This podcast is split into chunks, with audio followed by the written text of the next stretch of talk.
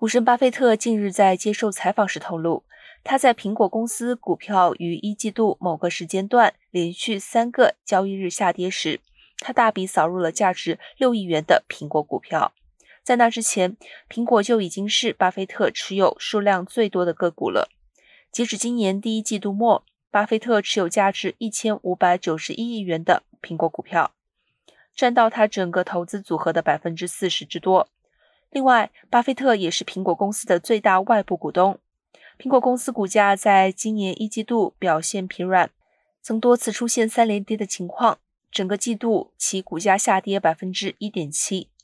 在一月份时，苹果的股价还曾一度连跌了八个交易日。